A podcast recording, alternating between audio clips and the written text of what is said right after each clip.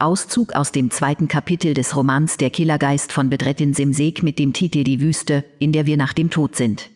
Obwohl der Professor für Geburtshilfe 70 Jahre alt war, gelang es ihm, sich jung zu halten.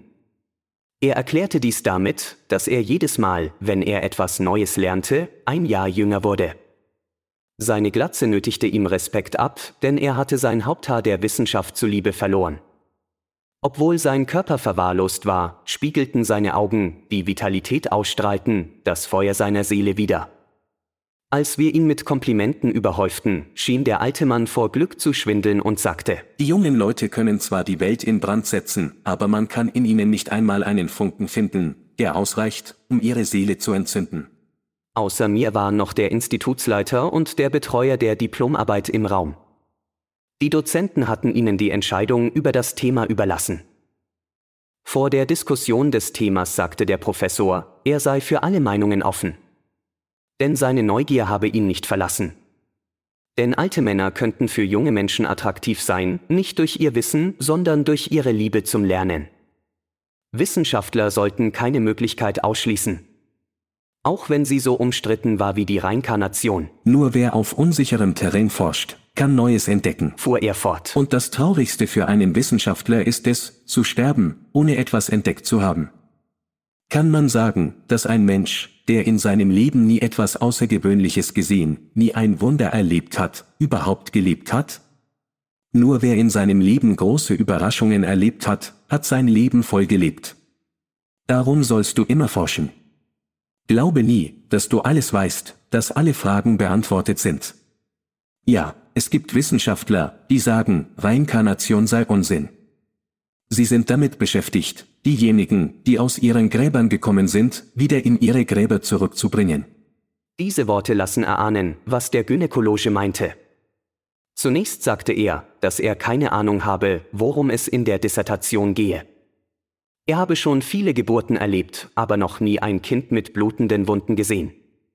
Es wäre also nicht richtig, wenn er über etwas, das er nicht gesehen hat, sagen würde, dass es existiert. Die Wissenschaft macht einen Fehler, wenn sie eine Behauptung als falsch abtut und nie wieder darüber nachdenkt, sagte er. In diesem Fall sollten wir darüber nachdenken, welche Schlussfolgerungen wir ziehen würden, wenn die Behauptung wahr wäre. Wenn die Ergebnisse großartig sind, wenn sie unerhörte und nie dagewesene Eigenschaften haben, dann sollte man die Behauptung immer wieder überprüfen. Denn unsere Testmethoden ändern sich mit der Zeit, also sollten wir uns nicht selbst vertrauen. Der Institutsleiter schaute über seine Brille und fragte, Können Sie das präzisieren? Der Gynäkologe antwortete, Ich kann nicht sagen, dass es Reinkarnation gibt. Aber wenn es so etwas wie Reinkarnation gäbe, dann wären viele Fragen, die wir jetzt nicht beantworten können, beantwortet. Zumindest glaube ich das aus der Sicht meines Berufes. Berater. Heißt das, wir müssen der These zustimmen? Professor. Das ist eine schwierige Frage. Aber ich würde ihr zustimmen, denn in der Wissenschaft muss nicht alles bewiesen werden. Außerdem ist es eine offene Frage, und selbst wenn wir es nicht beweisen können, können es zukünftige Generationen eines Tages tun. Deshalb halte ich es für Zeitverschwendung, eine Behauptung darüber zu diskutieren, ob sie bewiesen werden kann oder nicht. Schauen wir uns die möglichen Konsequenzen an. Denken wir darüber nach, wohin die Konsequenzen führen würden, wenn diese Behauptung wahr wäre. Ich war überrascht von der literarischen Fantasie des Professors für Geburtshilfe.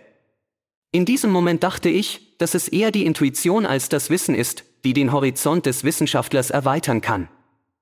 Nach der kurzen Einführung begann die Analyse der Arbeit. Träume spielten in der Arbeit eine große Rolle. Einige waren Träume, die die werdende Mutter vor der Geburt ihres Kindes hatte. Andere waren traumähnliche Erlebnisse, die von wiedergeborenen Menschen geschildert wurden. Diejenigen, die sich an ihr früheres Leben erinnerten, sagten, wenn sie sich an das Leben nach dem Tod erinnerten, dass jemand oder etwas sie am Rande eines Fensters zurückgelassen oder durch ein Fenster gestoßen habe und sie so in ihr jetziges Leben hineingeboren worden seien.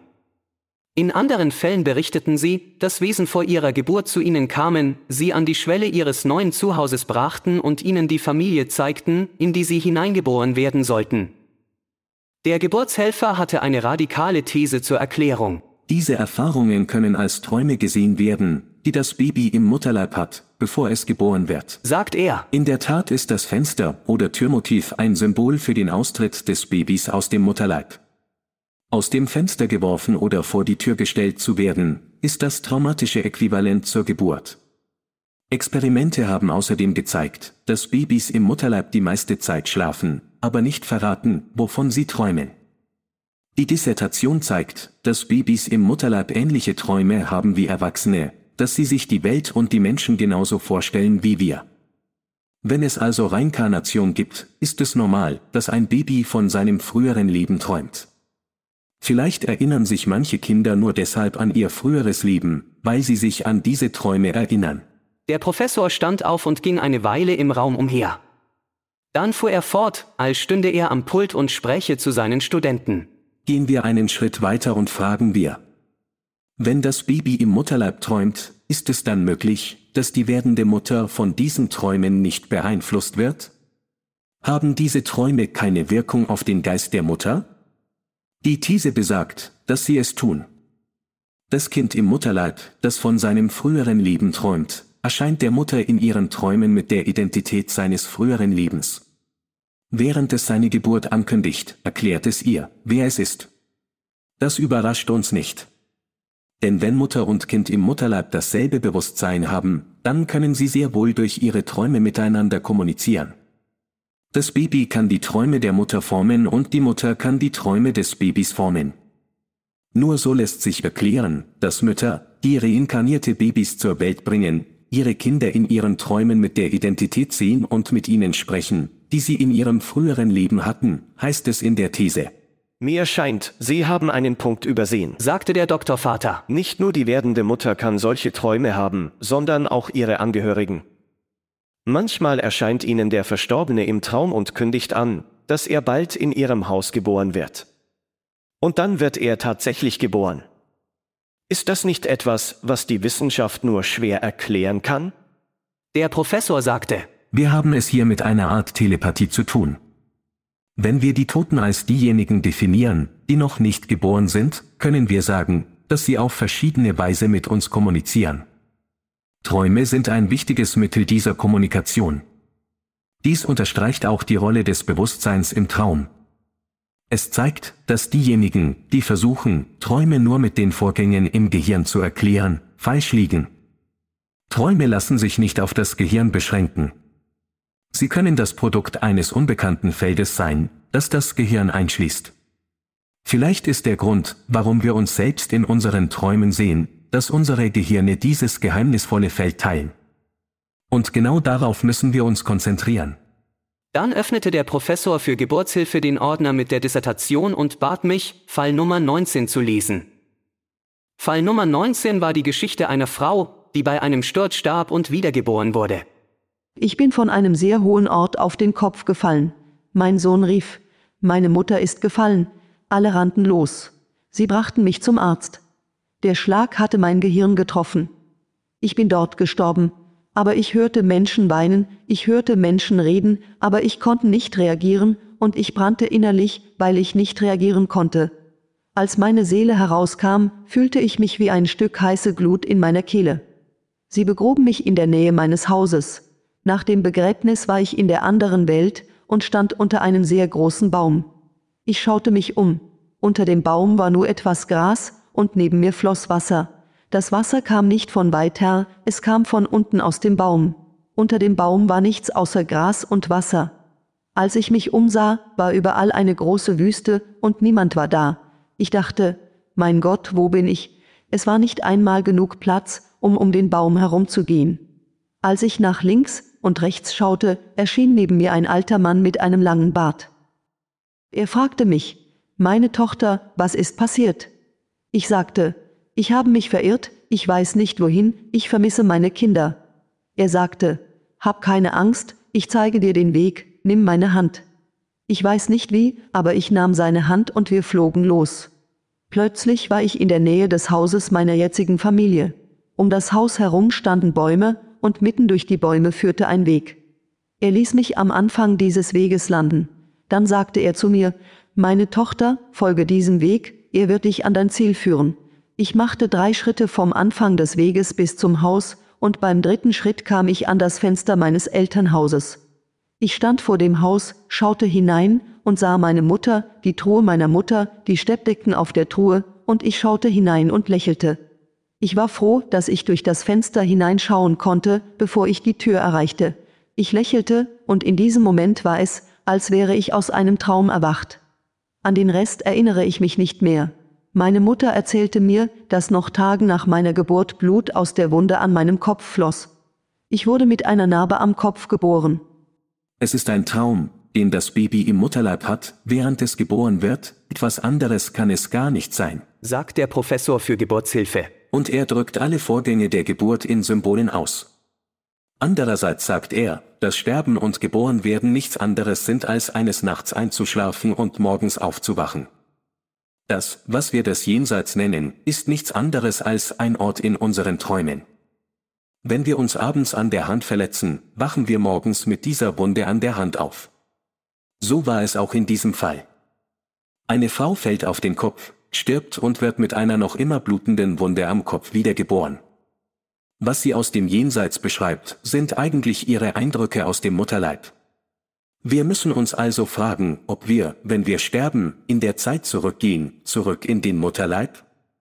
Die Tatsache, dass die Frau nach dem Tod alles sehen und hören kann, deckt sich mit Untersuchungen aus England, die zeigen, dass das Bewusstsein nach dem Tod noch einige Zeit wach bleibt. Wenn sie sagt, dass sie nach der Beerdigung im Jenseits war, meint sie, dass sie tatsächlich in eine Traumwelt eingetaucht ist. Wenn sie sich umschaut, die Wüste überall, die Abwesenheit von allem, nur das Wasser, das fließt, das ist ein sehr schönes Bild der Umgebung im Mutterleib und der Isolation dort. So wie Menschen, die gestorben und ins Leben zurückgekehrt sind, sagen, dass sie Wesen aus dem Jenseits gesehen haben, die ihnen Frieden geschenkt haben. Dieser Weg ist eigentlich der Weg des Kindes aus dem Mutterleib. Vom Anfang des Weges geht es drei Schritte vorwärts und erreicht das Fenster des Hauses, den Punkt, an dem es den Mutterleib verlässt. Wenn es schließlich sagt, ich war aus dem Haus, bedeutet das, dass es aus dem Mutterleib herausgekommen, also geboren ist. Die Formulierung, ich war glücklich, aus dem Fenster zu schauen, bevor ich zur Tür kam, bedeutet, dass das Baby im Mutterleib hinausschauen konnte und dass es glücklich war. Aber wie? Indem es die Augen seiner Mutter benutzte? Oder indem es ihr Bewusstsein teilte? Oder durch die Teilhabe an ihrem Bewusstsein? Oder durch ihr eigenes, unabhängiges Bewusstsein, das von ihrem Körper losgelöst zu sein scheint, das sich noch nicht in ihrem Gehirn festgesetzt hat? Wenn sie sagt, ich sah meine Mutter, den Torso meiner Mutter, die Decken auf dem Torso, dann sagt uns das, dass das Bewusstsein des Babys vor der Geburt wach war und sehen konnte, was um es herum geschah, so wie es nach dem Tod sehen kann. Sagen nicht diejenigen, die bei Nahtoderfahrungen ins Leben zurückkehren, dass sie alles gesehen haben, was in diesem Moment geschah. Während wir das Baby weinen hören, lacht es tatsächlich und ist glücklich. Genauso wie Menschen, die Nahtoderfahrungen haben, glücklich sind. Und das ist ganz natürlich. Denn im Moment der Geburt schüttet das Gehirn des Babys das Glückshormon DMT aus. Dank DMT wissen wir, dass es schläft. Und wenn es schläft, träumt es auch. Dann wird die Nabelschnur durchtrennt und es ist, als würde man aus einem Traum erwachen. Da ist es.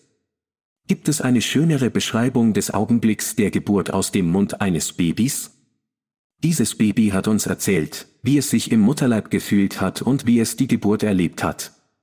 Daran sehen wir, dass sich das, was wir bei der Geburt erleben, beim Tod wiederholt. Jeder Tod führt also zu einer Geburt, und die Geburt führt zum Tod. Wer weiß in diesem Fall, was das Ende und was der Anfang ist? Ich glaube, dass der Ort, an dem wir uns nach dem Tod und vor der Geburt befinden, der Ort ist, an dem wir uns jede Nacht wiederfinden, wenn wir einschlafen, in unseren Träumen. Ich frage mich, was ist realer? Hier oder dort? Könnte die Welt, in der wir leben, eine Illusion sein? Könnte die wirkliche Realität der Ort sein, an den wir in unseren Träumen gehen?